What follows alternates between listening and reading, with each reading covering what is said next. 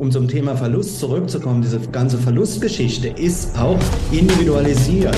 Da wird nicht gemeinsam gekämpft dafür, dass man ein bestimmtes Level oder sowas als Gruppe erhält, sondern jeder muss es mit sich selber tragen. Herzlich willkommen zum Podcast Gut durch die Zeit, der Podcast rund um Mediation, Konfliktcoaching und Organisationsberatung. Ein Podcast von Inke Fehmer. Ich bin Sascha Weige und begrüße dich und euch zu einer neuen Folge. Eine neue Folge von den ratlosen Beratern. Ich begrüße im Podcast-Studio zum neunten Mal mittlerweile in diesem Format der ratlosen Berater Günter Mohr aus Hoheim bei Frankfurt und Rolf Balling aus Stuttgart. Aber den kleinen Ort, wo du dich niedergelassen hast, den habe ich nicht parat. Herzlich willkommen. Okay, du meinst Seelenbuch? Ja, das sollte man wissen. Seelenbuch, ja. Genau. Das sollte man wissen. Das muss man wirklich mhm. parat haben. Hallo.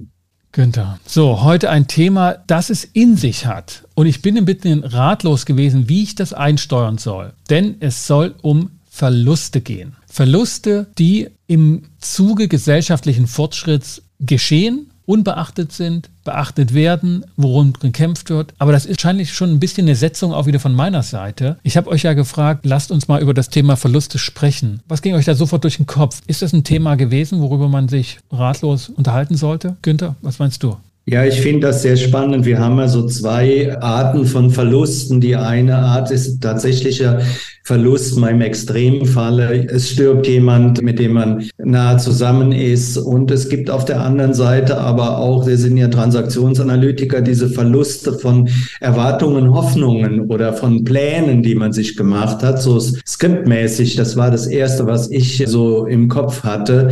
Und ich denke, das sind nochmal unterschiedliche Geschichten. Und es ist, macht aber Sinn, mal beides zu betrachten, wie wir persönlich damit umgehen. Und ich glaube, dass da jeder auch sehr unterschiedlich ist. Also nicht nur Menschen verlieren oder auch Dinge, was sozusagen in der Vergangenheit, sondern auch die Zukunft verlieren. Und das ist ja etwas, was ja durchaus eine Zeitdiagnose ja auch ist, dass die Zukunft sich gewandelt hat und man nicht mehr so oder wir nicht mehr so optimistisch in die Zukunft schauen. Wir heißt die gesamte Gesellschaft. Rolf, wie schaust du in die Zukunft? Ist die dir verlustig gegangen?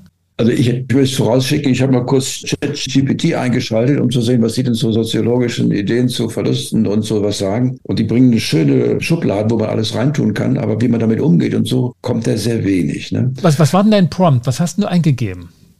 Was bedeutet Verlust aus der soziologischen Perspektive? Ich sage es ganz kurz, kommt sozialer Verlust, Statusverlust, Ressourcenverlust, soziale Bewegung, kultureller Verlust und sonst was alles. Das sind alles schöne Schubladen und da bin ich ganz gut, nicht zu vergessen. Aber dann ist mir doch ein Gedanke gekommen, den möchte ich gleich einbringen. Äh, die soziologische Perspektive ist ja sehr wichtig, aber interessanterweise meine ich, wir sind ja in den Theater sehr mutig, dass wir viele an sich personal gemeinte Konzepte auch soziologisch auf Systeme und so anwenden. Und das, denke ich, diesen mutigen Schritt sollten wir hier auch tatsächlich tun, denn sonst bleiben wir über diesem Kategorisieren einfach, da bleiben wir da eher da stecken. Ne? Und da wissen wir eine ganze Menge, wie, was so solche Verluste bedeuten. Das finde ich spannend, weil ich wollte genau das Gegenteil. Aber da kommen wir dazu, wenn wir erstmal den Günther, denn der Günther hat sich richtig vorbereitet, obwohl die Zeit so knapp war.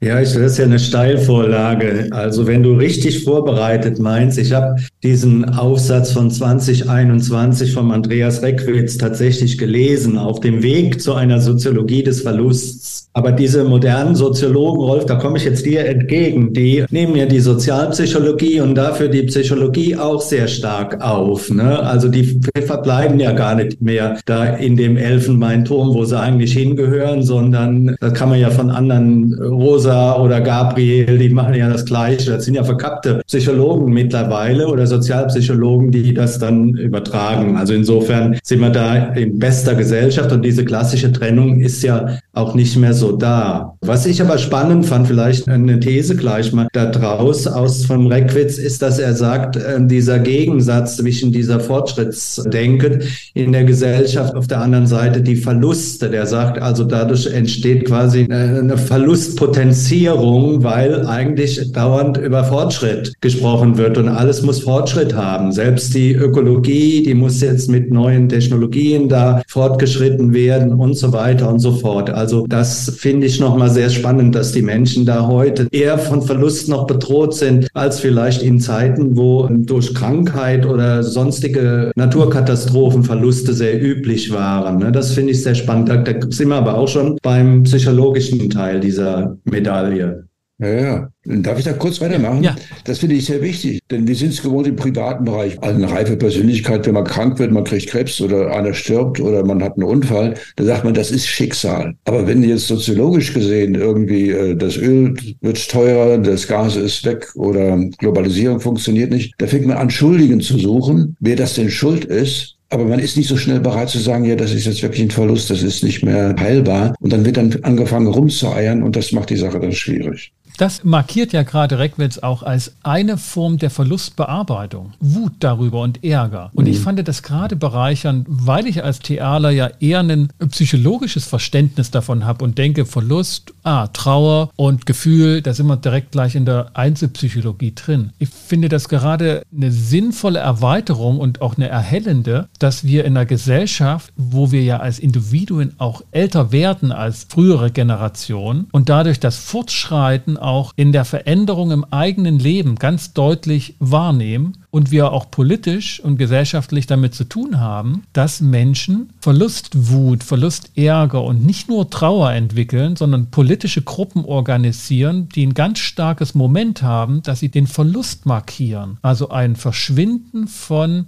Vergangenheiten, von Tätigkeiten, von Notwendigkeiten und das als Verlust markieren im Sinne von, das wird negativ konnotiert und damit wirklich diese Komplementärbeziehung zum Thema Fortschritt. Und je schneller wir fortschreiten und Fortschritt als change-orientiertes Bejahungsmoment begreifen, desto mehr potenziert sich die Verlusterfahrung. Das finde ich ist gerade der gesellschaftliche Nutzen von Soziologie ja auch die relevanten Verluste. Ich meine, es gibt ja auch eine Menge Verluste, also dass das schnurgebundene Telefon, was man sonst in der Wohnung hatte, das grüne, dass man das nicht mehr hat, sondern ein äh, Telefon, Handy, Smartphone mit sich rumträgt. Vielleicht betrachten das manche auch als einen Verlust. Es ist ja ein effektiver Verlust an Realität, an, an Technologie und so weiter und so fort. Aber das wird ja nicht beklagt. Ich denke, diese anderen Dinge sind wichtig. Und nur das wird ja als Verlust gesehen.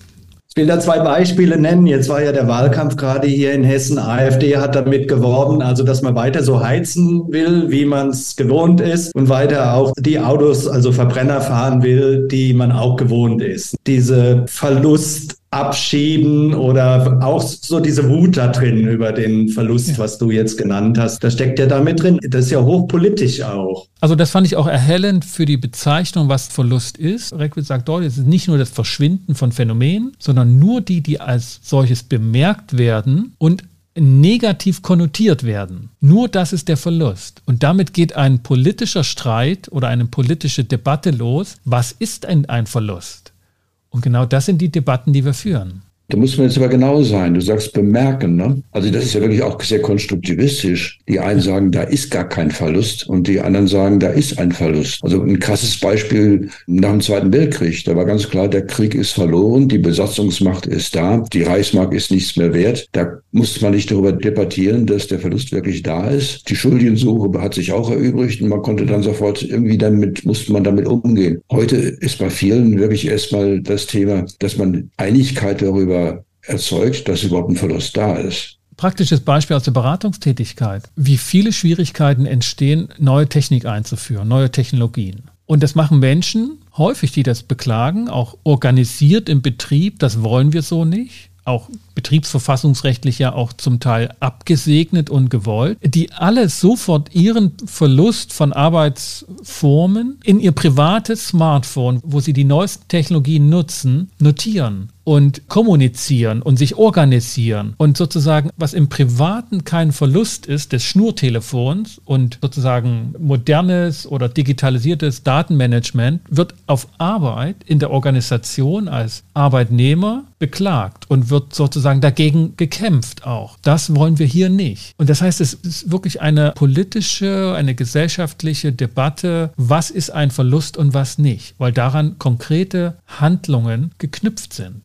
Man ist ja ein systemischer Grundsatz, dass Menschen gerne ihre Gewohnheitswirklichkeit erhalten wollen. Da steckt ja vieles drin. Also das ist Autopoiesis und Selbsterhalt, das, was bisher da war. Also Ne, dieser ganze Fortschritt und Veränderung ist ja etwas, was immer gerne gepredigt wird, aber ist ja dann, wenn man tatsächlich was dafür aufgeben muss, was man auch lieb gewonnen hat oder woran man sich einfach gewöhnt hat, ist ein richtig schwieriger Prozess. Und wir haben heute so viel.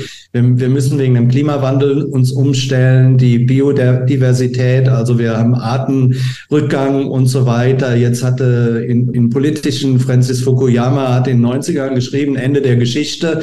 Und wir haben jetzt im letzten Jahr und diesem Jahr äh, gelernt, dass die Geschichte nochmal ganz schöne Sprünge machen kann und dass die nicht mit der demokratischen Kapitalismus endet, wie er das damals gesagt hat, sondern dass die Welt sich völlig anders aufstellt momentan. Also da sind ja auch Vorstellungsbilder, die wir hatten oder Utopien, die wir hatten, die, die gilt es ja da aufzugeben. Und ich denke, im Moment kommt es da ziemlich dicke. Ne? Also da ist Verlustdrohung an, an etlichen Stellen. Der Mensch kann da, glaube ich, ein bisschen was vertragen. Ne? Aber wenn es wirklich zu viel wird, dann wird es hart. Würdet ihr der These folgen, dass Menschen, Arbeitnehmer, in ihren Organisation, dass sie nicht die Veränderung und den Fortschritt begrüßen, sagen, lieber den Arbeitsplatz so lassen wie gehabt, aber gleichzeitig im Privaten neueste Technologie wie selbstverständlich auch erwerben und nutzen und einbauen können. Also dass der Kontext, was ich an Veränderungsbereitschaft mit sich bringt, was Technologien betrifft, da wirklich eine, einen Unterschied macht. Es gibt sicherlich auch welche, die sind froh,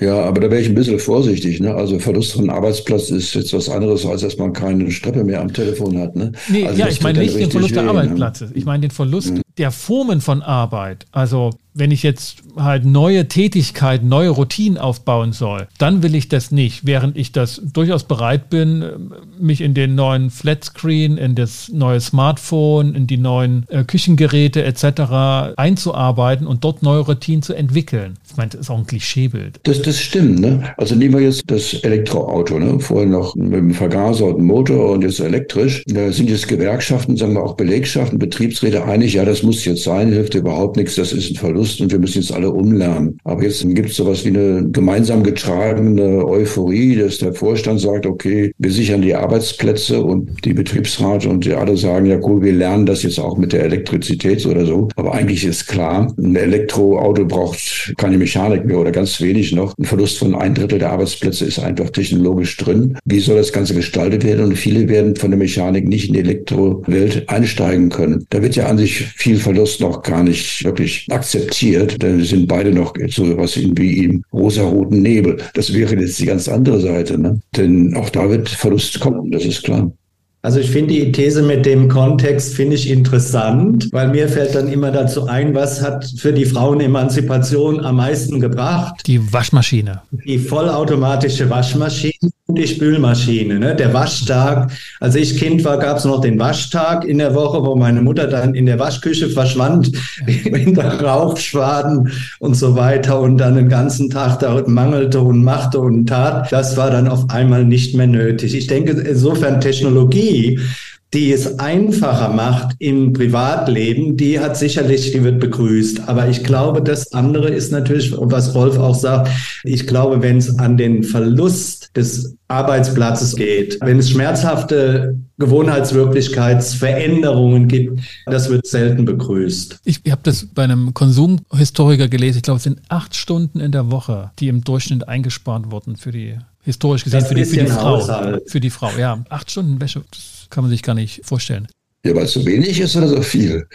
Weil das viel, das ist ja ein ganzer Arbeitstag. Und das nebenbei sozusagen, ne? da geht es ja nur um die Wäschewaschen, nicht um andere Sachen noch. Was das für eine Erleichterung war, die Vollautomat, unfassbar. Und selbst ich heute sozusagen, ne, der in Arbeitsteilung Wäsche wäscht schon von Jugend an, äh, habe ich dasselbe gemacht. Aber selbst das Reinstopfen und rauftragen und, und aufhängen ist mir heute zu viel.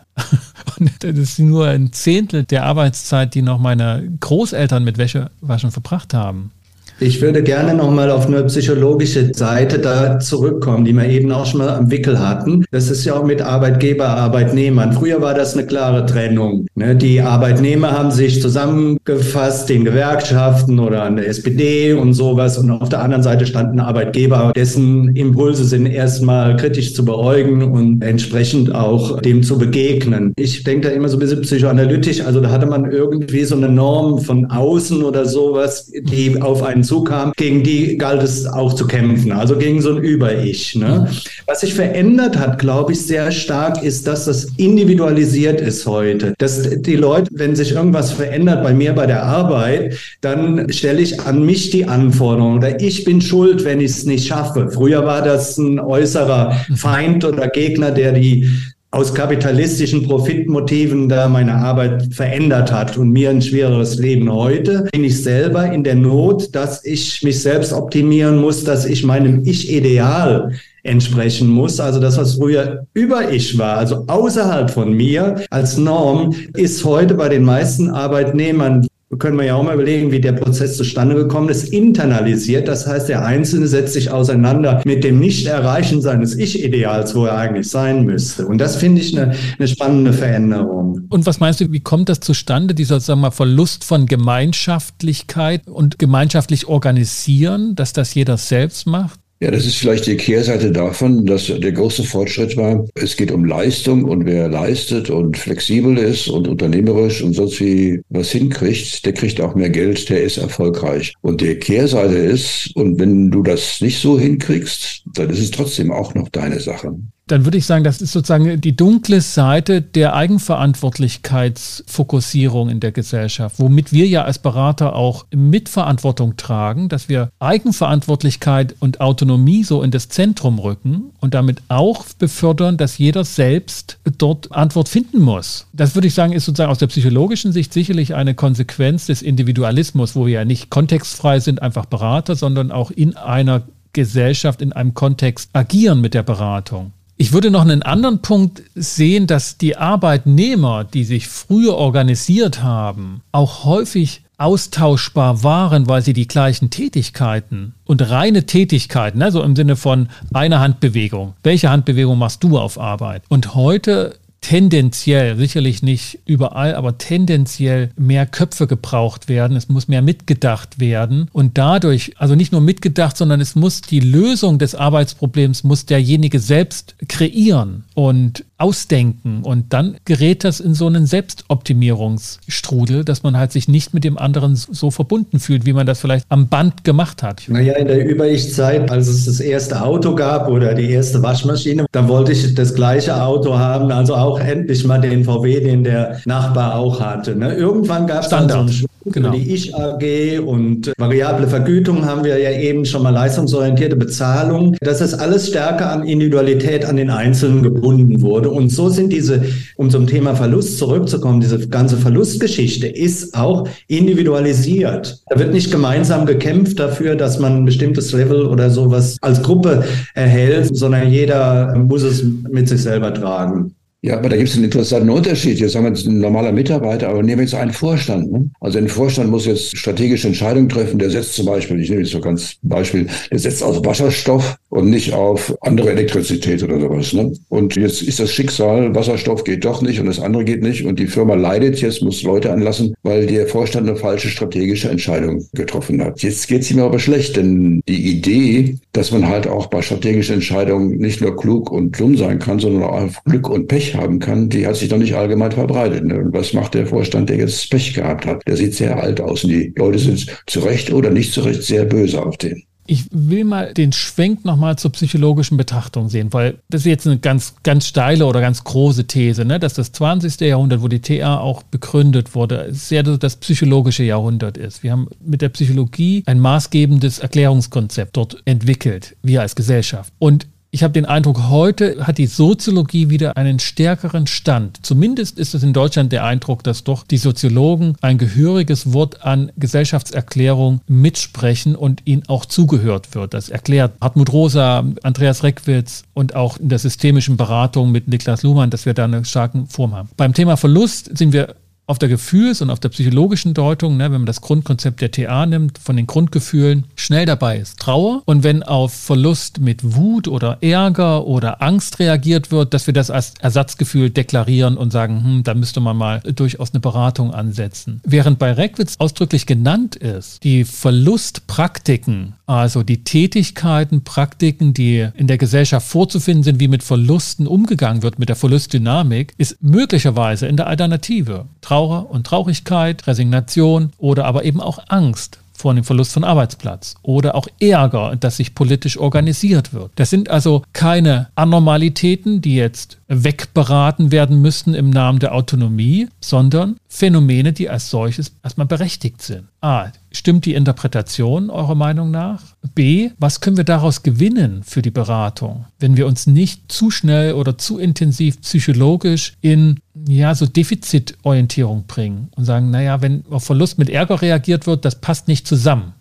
Also ich stimme dir in der Analyse, ob die du jetzt da reflektierst von Rosa und vom Reckwitz, dem stimme ich zu. Ne? Also vor dem Umgang jetzt mit dem Verlust oder so, denke ich, ist, wäre für mich der Punkt, das wirklich auszusprechen, wir haben einen Verlust. Und Politiker wollen wiedergewählt werden, die tun sich sehr schwer damit zu sagen, ich mute euch jetzt die Tatsache eines Verlustes zu, die ist Pech, die hat nichts mit mir zu tun und da müssen wir jetzt damit umgehen oder so. Und auch in Firmen ist es sehr selten, dass ein Vorstand sagt, da haben wir strategisch vollkommen daneben gelegen, tut uns sehr leid, ne? Und jetzt gehen wir damit um. Ne? Also diese Ehrlichkeit, die ist selten zu finden. Und das ist vor dem Umgang dann, das ein ganz wichtiger Punkt, überhaupt in so einen Prozess reinzukommen. Also das mit der Soziologie stimme ich, wie ich am Anfang sagte, nicht zu. Soziologie hat ja traditionellerweise sich damit beschäftigt, wie gesellschaftliche Gruppen sich zueinander bewegen und verhalten. Und seitdem die Hauptvertreter da wie Rosa mit Resonanz oder Reckwitz mit dem Thema Verlust für meine Begriffe psychologische Themen aufgreifen, seitdem sind sie mehr en vogue. Aber es ist ja, ich weiß es nicht, ein schöner Trick, in ein anderes Fachgebiet überzuwechseln. Und du findest ja bei denen nichts mehr darüber, wie gesellschaftliche Gruppen, gibt es keinen Klassenkampf oder sowas mehr, wie gesellschaftliche Aber das Gruppen hat doch Reckwitz. auseinandersetzen. Aber Reckwitz hat doch den Begriff des Klassenkampfes oder der, der Klassen wieder in die Soziologie zurückgeführt. In dem Verlustartikel kommt es an keiner Ecke vor. okay, gut. Ja. Okay, ja, okay. Wir brauchen ja auch keine sozusagen Exegese jetzt von Reckwitz oder Rosa, sondern nehmen das als Anlass. Aber ich kann mich erinnern, dass ich in den 90ern, als ich mich mit der Geschichte befasst habe, viele Bücher über Gesellschaft aus einer psychologischen Sichtweise, also die Psychologie des Dritten Reiches oder die Psychologie des Holocaust und sozusagen, wie man individuelle Konzepte auf die gesamte Gesellschaft übertragen hat. Ich würde jetzt nicht in dem Aufsatz von Reckwitz zum Thema Verlust, der jetzt auch seine neue Publikation vorbereitet, damit ein Fachwechsel ansehen, dass es keine Soziologie ist, sondern wirklich ganz ernst so das annehmen, wie er sagt, auf dem Weg zu einer Soziologie des Verlusts, gerade weg von der Psychologie. Und das, was er beschrieben hat, finde ich da sehr passend. Auch zum Beispiel die Einordnung von Resilienz, dass dort sozusagen eine Praktik entwickelt wird, um mit Verlusten umzugehen. Aber individualisiert, auch da. Er müsste ja dann soziologisch, also ich meine, ich will mich, ich habe da ja keine Ahnung von als Volkswirt und Psychologe von Soziologie, aber so mein, mein Vorteilsverständnis davon ist, dass er dann so wirklich diesen Schritt machen würde. Welche Gruppen in der Gesellschaft gehen denn wie mit äh, dem Thema Verlust um? Ich habe es ja eben schon mal gesagt, wir haben ja ein aktuelles Thema, 18, 20 Prozent AfD-Wähler, die sicherlich mit bestimmten Verlusten von Gewohnheiten im Leben, nicht, das sind ja nicht alles Nazis, sondern das sind Leute, die sich bedroht fühlen in dem, wie sie bisher gelebt haben und denken, das muss ich jetzt alles aufgeben. Ich, morgen werde ich frieren, habe keine Heizung mehr und so weiter. Hätten wir doch von den Russen das Gas behalten und alles Mögliche. Ne? Und dann hast du auf der anderen Seite so eine grüne Schickeria vielleicht oder ja, wie auch immer, die diese Themen vorantreibt. Das wäre für mich eine interessante Frage mal, wie bestimmte gesellschaftliche Gruppen sich zueinander verhalten. Und da stellen wir ja auch eine zunehmende Polarisierung fest. Das heißt, das, was du eben gesagt hast, wer reagiert mit mit Wut, wer reagiert mit ähm, ja. Rückzug, Aktivität. Ja, ja. Rückzug und Kontemplation und Resilienzbewegung und auch, ob man jetzt mhm. Yoga, Zen und Meditation nimmt, die ja anschließen sollen an eine alte, gute Tradition. Die können ja gar nicht alt genug sein, damit sie in den westlichen Gesellschaften dann Anklang finden. Ist es eine Form, offensichtlich, zumindest soziologisch betrachtet, mit Verlust Erfahrung oder Verlustverdrängung als Form von Verlustverdrängung umzugehen, weil der Fortschritt diesen Verlust einfach mit sich bringt. Einer Welt, wie sie halt vorher war, zu Beginn des Fortschritts. Verlust an Soziologie, also gewagte Hypothese. Vielleicht hat die Soziologie jetzt wirklich auch das, das Thema Verlust neu entdeckt. Das ist irgendwie sowas wie ein Paradigmawechsel. Ne? Also bis jetzt war es ja häufig so, wir schaffen ständig mehr Reichtum und wird ja auch bitteschön gerecht verteilt. Ne? Das ist ein wichtiges Thema. Und jetzt haben wir einen allgemeinen Verlust und wird der jetzt auch gerecht verteilt oder wie, wie gehen wir denn überhaupt damit um? Ja. Und was, äh, das ist ein bisschen neu. Ne? Das hat sich ja angedeutet. Ne? Die vorhergehende Publikation war ja das Ende der Illusion, wo die Kernthese ja war, und die ist ja auch auf Anklang gestoßen, wir gehen der Zukunftsvorstellung, wie wir sie die letzten Jahrzehnte hatten, verloren. Spätestens mit der Trump-Wahl hat sich die Zukunftsperspektive verdüstert, hat sich eingeengt und man hatte nicht mehr den Optimismus. Das hat sich verdichtet auch weiterhin und jetzt bis sozusagen das als, wie sagte Reckwitz, als komplementäres Gegenstück zum Fortschritt und damit eigentlich eine banale Tatsache genannt, wer den Fortschritt beschleunigt oder wer fortschreitet, geht mit einem Verlust einher. So wie zum Beispiel in der Psychologie ja ne, mit jeder Entscheidung auch ein Verzicht einhergeht. Und das in den Fokus zu rücken, das finde ich eine sehr erhellende Perspektive. Ich habe jetzt dieses Buch von der Florence Gaub besprochen, ja. Zukunft eine Bedienungsanleitung. Das ist auch nochmal spannend, da thematisiert sie auch sehr stark, wie die Zukunft verloren geht oder wie auch Zukunft jetzt früher, ich glaube, Karl Valentin hat schon mal gesagt, die, früher war auch die Zukunft besser. Also insofern diese Geschichte der Verlust von Vorstellungen und dass man tatsächlich aktiv wieder da dran gehen muss. Das ist ja auch eine, Frage der, Rolf, du hast es eben schon mal gesagt, der Konstruktion von Wirklichkeit. Schaue ich auf das, was ich verliere oder schaue ich auf das, was zu gewinnen ist? Und das ist eine ganz alte Frage da mit dem Glas Wasser, worauf ich jetzt hingucke. Ne? Also insofern äh, denke ich, aber da müssen wir auch in dem heutigen Weltgeschehen, ich würde da gerne ein bisschen Entwicklungsoptimismus noch reinpulvern. Gerade heute muss man da was was für tun. Ich meine, das ist ja die Kernentwicklung der Moderne mit der Industrialisierung, dass wir den Fortschritt entwickelt haben und das heißt, wir haben die Zukunft in den Blick genommen und nutzen sie als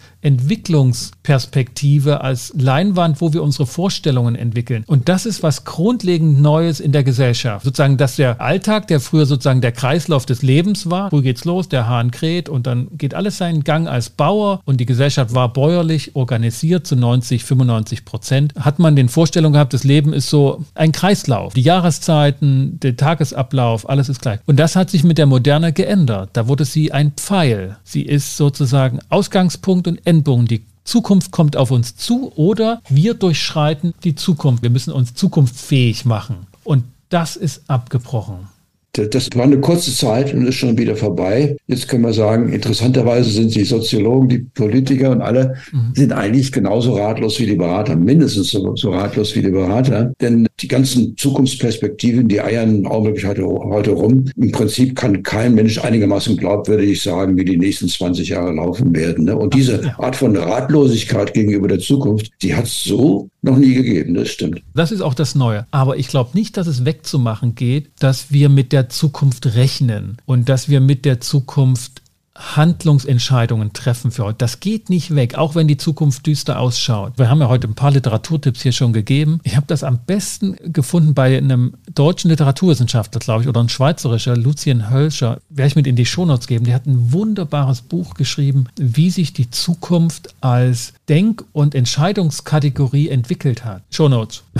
Punkt sage ich gar nichts mehr dazu. Ich habe den Eindruck nämlich, wir sind unserer Zeit verlustig gegangen, unserer Aufnahmezeit, zumindest was unseren Plan angeht. Aber vielleicht hat sich das auch schon entwickelt. Günther, sitzt du auf heißen Kohlen? Ja, sitze ja. ich.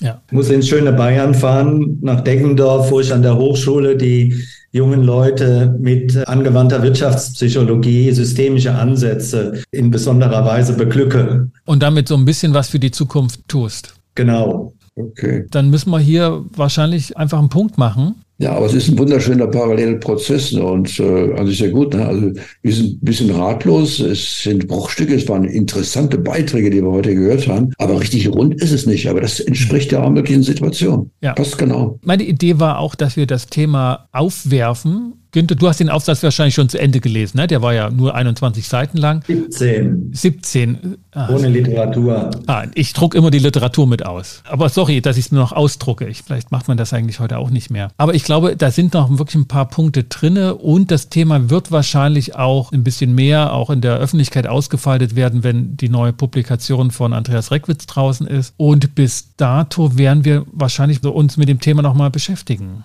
Das geht uns nicht verloren. Sag ich mal so. Na, ein Glück. genau, das geht uns nicht verlustig. Vielen Dank, dass ihr euch so kurzfristig wieder reingeschalten habt und diese relativ knappe Sendung mit gefüllt habt. War ein Vergnügen. Hoffentlich auch erfüllt. Besser erfülltes als gefülltes Leben. Stimmt, das hast du letztens in der Ausbildung okay. gefragt. Sehr gut. Da gehen wir auch nochmal drauf also, ein, was da verloren macht's geht. gut. Gute Fahrt nach Deckendorf. Ciao. Günther. Ciao. Danke. Bis dann. Tschüss. Bis dann. Ciao.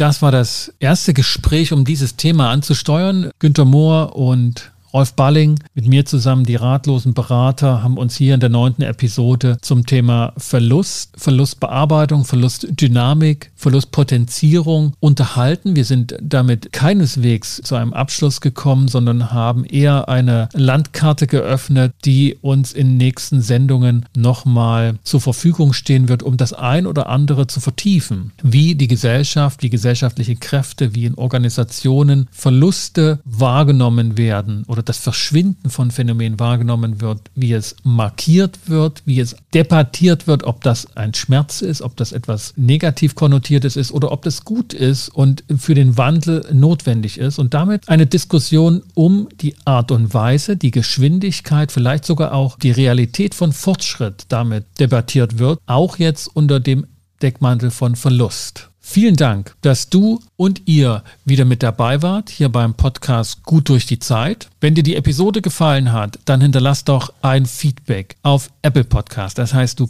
gehst in deine Apple Podcast Plattform, entweder am Laptop oder auf deinem Smartphone und scrollst beim Podcast gut durch die Zeit die angezeigten Episoden nach unten und kannst dann unten eine Referenz, eine Sternebewertung und auch einen Text eingeben und damit Rückmeldung geben. Damit wird auch ermöglicht, dass andere diesen Podcast finden und auf ihn aufmerksam werden. Und das wäre toll, denn wir und uns würden uns freuen, wenn das der Fall ist und dieser Podcast weiter Verbreitung findet. Für den Moment bedanke ich mich bei dir, dass du mit dabei warst, verabschiede mich mit den besten Wünschen. Bis zum nächsten Mal. Kommt gut durch die Zeit. Ich bin Sascha Weigel, dein Host von Inkofema, dem Institut für Konflikt- und Verhandlungsmanagement in Leipzig und Partner für professionelle Mediations- und Coaching-Ausbildungen.